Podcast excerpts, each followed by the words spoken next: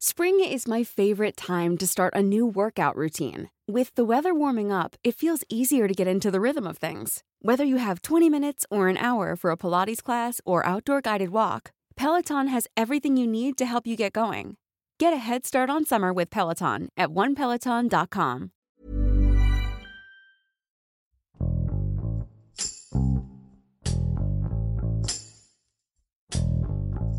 Desde hace meses, Guanajuato encabeza la lista de los estados con mayor violencia en el país. Pasado primero de julio rompió su propio récord tras la masacre de 27 personas en un centro de rehabilitación en Irapuato. Aunque no ha sido el primer ataque a uno de estos centros, ha sido el más violento. Esto ha puesto en alerta a las autoridades, ya que los homicidios siguen aumentando a pesar del confinamiento de la población por la pandemia. Oscar Reyes, jefe de información del Sol Irapuato, nos detalla cómo ha escalado la violencia en un estado bajo el poder del crimen organizado.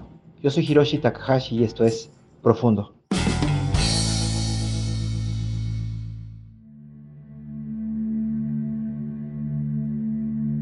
Eran las 5.24 de la tarde del miércoles primero de julio cuando la central de alarmas del sistema de emergencias 911 recibió el reporte de que había ocurrido un ataque en el anexo buscando el camino hacia mi recuperación ubicado en la comunidad de Arandas en Irapuato, una comunidad que es de no más de 3.000 personas. Bueno, pues ahí se había perpetrado un ataque contra el anexo que estaba ubicado en esta comunidad. Al lugar acudieron elementos de la Policía Municipal, de la Guardia Nacional, de las Fuerzas de Seguridad Pública del Estado y es que el reporte preliminar indicaba que había al menos 15 personas muertas. Incluso tuvieron que llegar ambulancias no solo de Irapuato, sino de Romita, de Silao, de Guanajuato Capital, porque había una gran cantidad de heridos, era lo que salía en el reporte en las frecuencias policíacas. Cuando llegaron al lugar, eh, se percataron de que no eran 15, sino había 24 personas las que estaban sin vida en el segundo piso de este anexo. Este anexo que es una casa de dos pisos con un patio patio grande. En el piso de arriba dormían los hombres, en el de abajo dormían las mujeres porque era un anexo mixto. En este segundo piso fue donde se encontraron las 24 personas.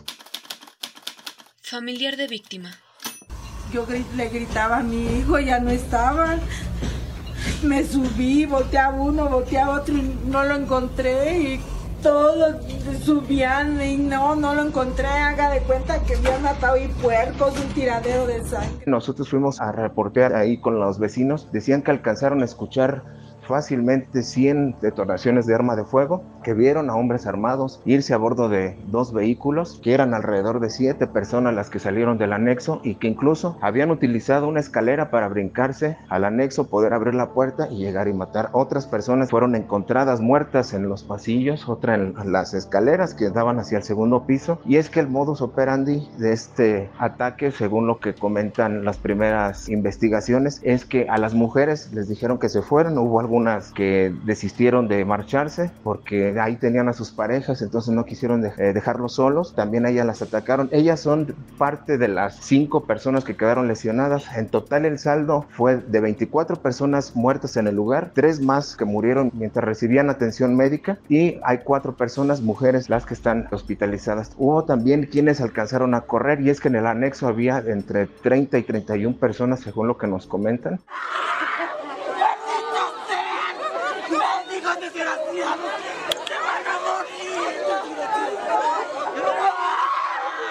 Fue el lunes 6 de julio cuando la Fiscalía General del Estado informó cinco días después de la masacre que detuvo a tres personas que presuntamente estaban implicadas en este multihomicidio. De acuerdo con las investigaciones que tiene la Fiscalía General del Estado, estas tres personas llegaron minutos después de las 5 de la tarde del miércoles primero de julio preguntando a ese anexo si había una persona determinada. No se ha dicho cuál es la persona que estaban buscando, pero bueno, llegaron preguntando por esta persona, les dijeron que no se encontraba, irrumpieron dentro de este anexo, se fueron hacia la parte de arriba donde había 21 personas a las cuales empezaron a interrogar una por una que si conocían a esa persona, después los obligaron a ponerse boca abajo y les comenzaron a disparar. Y bueno, ya serán puestas ante un juez para que permita aclarar este multihomicidio. Cabe destacar también que la información que brinda la Fiscalía General del Estado es que estas tres personas pertenecen presuntamente a un grupo delictivo que opera en la región de Laja Bajío, es decir, en la zona de Celaya y particularmente, bueno, pues el único grupo que opera en esta zona es el cártel Santa Rosa de Lima.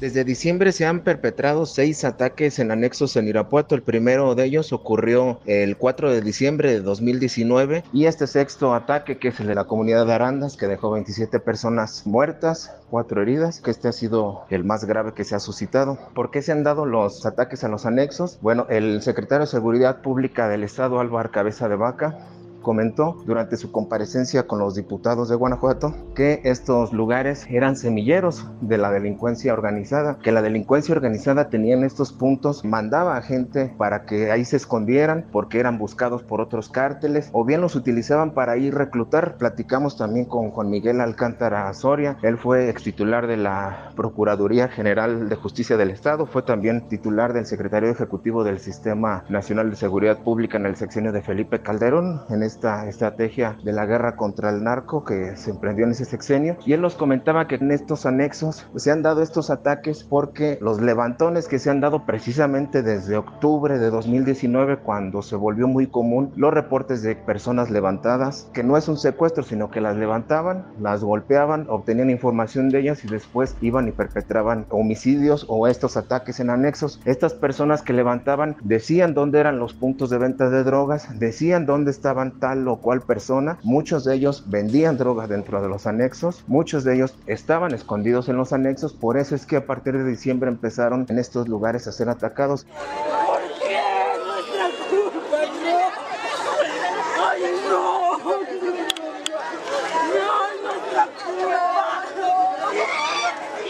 Durante algún tiempo estuvimos haciendo notas referente a los anexos, ya teníamos más o menos una serie de estos centros de rehabilitación. Las quejas que nosotros teníamos de estos lugares es que los maltrataban, de que los obligaban a bañarse con agua fría temprano, algunos que recibían insultos, que recibían golpes. Esas eran las notas más o menos que nosotros cubríamos acerca de los anexos. Ya cuando tuvimos esta situación entrevistamos a un joven, a Juan Navarro, él nos comentaba que la vida en este anexo particularmente en el de buscando el camino para mi rehabilitación, que era muy diferente la situación que se vivía en este anexo de Arandas a lo que él vivió en otros en los que estuvo. Él nos comentaba, por ejemplo, de que la hora de baño para ellos eran las 6 de la mañana, que tenían un calentador solar que entre todos habían comprado, entonces ya tenían la posibilidad de agua caliente. Nos comentaba que ahí tenían tres comidas, estaban ahí todos, convivían. En la parte de abajo donde estaban los dormitorios de mujeres también era la parte donde hacían las sesiones. Cada uno pasaba, daba su testimonio de vida, de cómo había tocado fondo, de cómo había hecho lo peor por conseguir droga. Nos comentaban también que hacían oraciones, que hacían alabanzas, porque la persona que estaba encargada de este anexo, un doctor Edgardo Flores, él era cristiano, entonces él los ponía a rezar. Entonces era una situación muy diferente. El anexo tendría desde febrero de 2019 cuando lo aperturaron. En septiembre de 2019 es cuando más gente empezó a tener. Llegaron a tener incluso 40 personas, la mayoría hombres, de las colonias y comunidades que están cercanas. Toda esa zona es una zona de alta marginalidad, de alta incidencia delictiva y por ende también de consumo de, drogas. Y luego ya se empezó a correr la voz de que este anexo era diferente, de que daban un trato humano a las personas que estaban en proceso de certificarse ante la Secretaría de Salud. Entonces, por eso es la extrañeza, es lo que resultó raro de que este lugar fuera atacado. Nosotros ya decíamos que era urgente que estos centros de rehabilitación, los anexos, como se le conoce aquí en la región del Bajío, fueran regularizados precisamente para evitar estas condiciones de maltrato. Familiar de víctima. Pues yo fui y los metí ahí. Cristian iba a cumplir, pues digo que cumplió el 15 de julio, cumplió el proceso. Salió, duró una semana y la siguiente semana, pues lo metí un miércoles y para el, para el viernes cumplí el ocho días y pues, y mire, murió antes. Seis días y murió mi hijo. Pero yo digo que, pues yo al principio sí me sentía culpable, pues, ¿verdad? Porque yo fui a meterlo al hoyo del hormiguero. Entonces yo sí me sentía mal. Pero Ahorita digo yo, pues, cada madre queremos lo mejor para nuestros hijos, pero ahora ya es cosa diferente que, que ya lo pienso y lo pienso demasiado tarde, pero mejor hubiera sido de que hubieran andado en la calle y en forma de que se pudieran defender. Pero ellos murieron como unos niños sin poderse defender. El 2 de julio, un día después de la masacre de este anexo en Arandas, se reunieron en Silao, en el C5, autoridades federales, estatales, municipales. Estuvo la Guardia Nacional, el Ejército Mexicano, estuvo el gobernador. El secretario de Gobierno, Luis Ernesto Ayala Torres, propuso que en los 46 municipios se lleve a cabo una revisión de todos los anexos, revisar con las direcciones de desarrollo territorial para ver cuáles son las casas que están funcionando con anexos, hacer una revisión exhaustiva para ver cuáles están operando de manera ilegal, cuáles son las casas que están teniendo este servicio de centro de rehabilitación para tener ya todo un mapa y no solamente tener estos 15, por ejemplo, en el caso de Irapuato, de 265 que se tienen, 250 estarían de forma irregular. Entonces, la situación es esta y todo aquel anexo que no cuente con las regulaciones, con los permisos de la Secretaría de Salud, que es uno de los requisitos, con el permiso de desarrollo territorial municipal, con el permiso y con el aval de las secretarías o direcciones de seguridad pública municipales van a ser clausurados. Presidente Andrés Manuel López Obrador, primero de julio de 2020. No vamos nosotros a abandonar al pueblo de Guanajuato, ya lo hemos dicho, es una situación muy grave lo que se está eh, padeciendo en Guanajuato. Vamos a seguir apoyando, pues no tiene que ver con cuestiones políticas partidistas. A pesar de que Guanajuato es el primer lugar a nivel nacional con más homicidios dolosos, de acuerdo con el secretario ejecutivo del Sistema Nacional de Seguridad Pública, en lo que va del año y que también fue el primer lugar en homicidios dolosos en 2019, pues no se vislumbra una estrategia ni federal ni estatal. A nivel estatal, el gobernador Diego Sinue Rodríguez Vallejo ha comentado, bueno, que la federación ha dejado solo al Estado, ha insistido en que se necesita una estrategia y una coordinación desde lo federal para para que los estados puedan aterrizar estos trabajos. Dice, él necesita que desde la federación se diga qué se va a hacer para atender los delitos del fuero común, como son el robo de hidrocarburo y la venta de droga, que son los dos delitos por los cuales la violencia en Guanajuato se ha desatado. El gobernador de Guanajuato dice que no ha habido esta estrategia, no ha habido esta coordinación que han dicho, dice que ellos han trabajado con lo que tienen, con lo que pueden, y si bien hay una buena coordinación para trabajar en lo estatal con la Guardia Nacional, con el ejército mexicano, se necesita sí una estrategia donde quienes entren a combatir los delitos del fuero federal debe ser la federación, pero no ha encontrado eco. En las mañaneras el presidente Andrés Manuel López Obrador ha señalado que en Guanajuato este aumento en los homicidios es por una corrupción o colusión que hay entre las autoridades de seguridad y de justicia con los delincuentes. Ha sugerido incluso el cambio del fiscal general del estado, Carlos Amarripa Aguirre, porque dice que ya lleva 11 años en el puesto, ha sido cuestionada esta permanencia, pasó de ser del procurador general de justicia del estado al fiscal hasta antes de esto, Carlos Amarripa tenía un historial de, hacer detenciones importantes en Guanajuato. Había dado golpes a bandas de secuestradores, robos de camiones. Todas esas se las atribuía a Samarripa como logros propios, pero el talón de Aquiles aquí ha sido la cuestión de los homicidios, un delito que se echa en la bolita, como se dice comúnmente. Unos dicen que es del fuero federal, otros dicen que es por corrupción de las autoridades de seguridad y de justicia del Estado. Y pues mientras se ponen de acuerdo de a quién le toca, Guanajuato sigue escalando en niveles de violencia para muestra de este anexo. Presidente Andrés Manuel López Obrador, 2 de julio de 2020. No es un asunto personal, es que eh, están mal las cosas en Guanajuato. En cuanto a la impartición de justicia, se tiene que llevar a cabo una limpia y lo tienen que hacer las propias autoridades de Guanajuato, porque no está bien el pueblo de Guanajuato no merece vivir en la zozobra, en vilo, por la violencia. Una autoridad que lleva 12 años en el cargo y que tiene estos resultados. Entonces, en política, entre otras cosas, cuentan los resultados.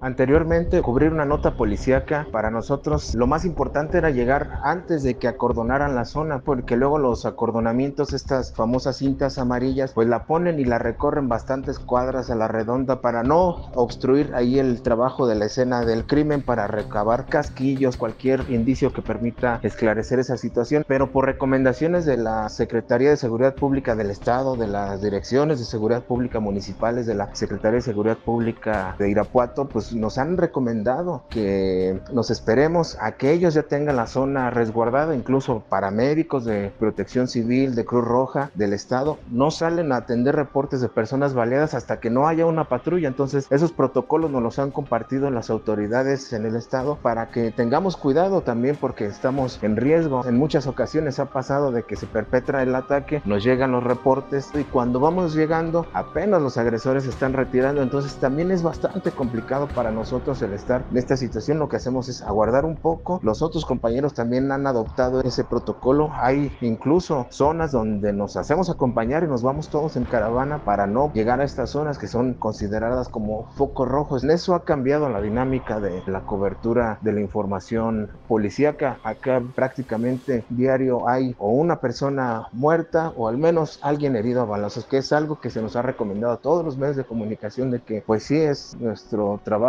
y es la adrenalina de conseguir la nota, pero pues también hay que ser mesurados en donde sí y en donde no podemos ingresar.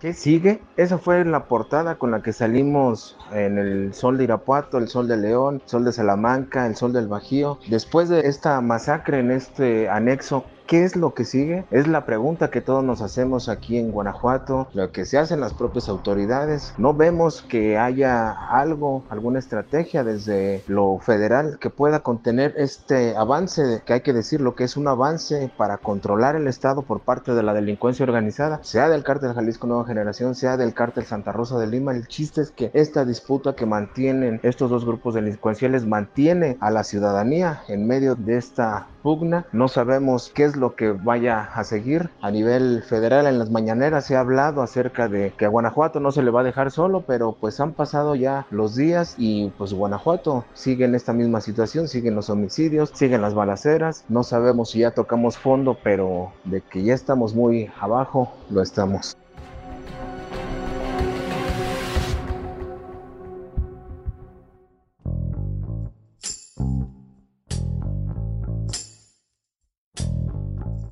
Escuchamos a Oscar Reyes desde Guanajuato, quien nos explica por qué los centros de rehabilitación se han convertido en un blanco frecuente de las disputas de los diferentes cárteles que operan en la región. Guanajuato se ha convertido en uno de los puntos más críticos de la creciente violencia del crimen organizado, que el presidente Andrés Manuel López Obrador se ha comprometido a contener. Sin embargo, los homicidios han aumentado a niveles alarmantes en los últimos meses, a pesar del confinamiento de la población ante la propagación del coronavirus. Las autoridades habían declarado que estaban tomando las acciones necesarias para detener la expansión de los cárteles en la región, pero la ciudadanía no ha visto ningún resultado favorable. Es necesario que las autoridades federales y estatales trabajen en conjunto para atender esta problemática y generar una solución. Lamentablemente, los resultados no serán inmediatos y Guanajuato continuará expuesto a una violencia sin tregua.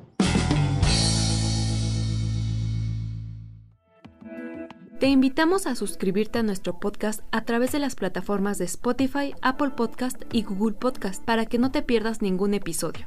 Además puedes seguir todos los podcasts de la OEM a través de nuestro Twitter arroba podcastom. Te recomendamos escuchar Es en Serie, el podcast ideal para explorar los mejores contenidos en streaming y televisión que se estrenan cada semana. Hasta la próxima. Esto es Profundo un reporte a fondo de la Organización Editorial Mexicana. Even on a budget, quality is non-negotiable. That's why Quince is the place to score high-end essentials at 50 to 80% less than similar brands. Get your hands on buttery soft cashmere sweaters from just 60 bucks, Italian leather jackets, and so much more. And the best part about Quince, they exclusively partner with factories committed to safe, ethical, and responsible manufacturing. Elevate your style without the elevated price tag with Quince. Go to quince.com slash upgrade for free shipping and 365-day returns.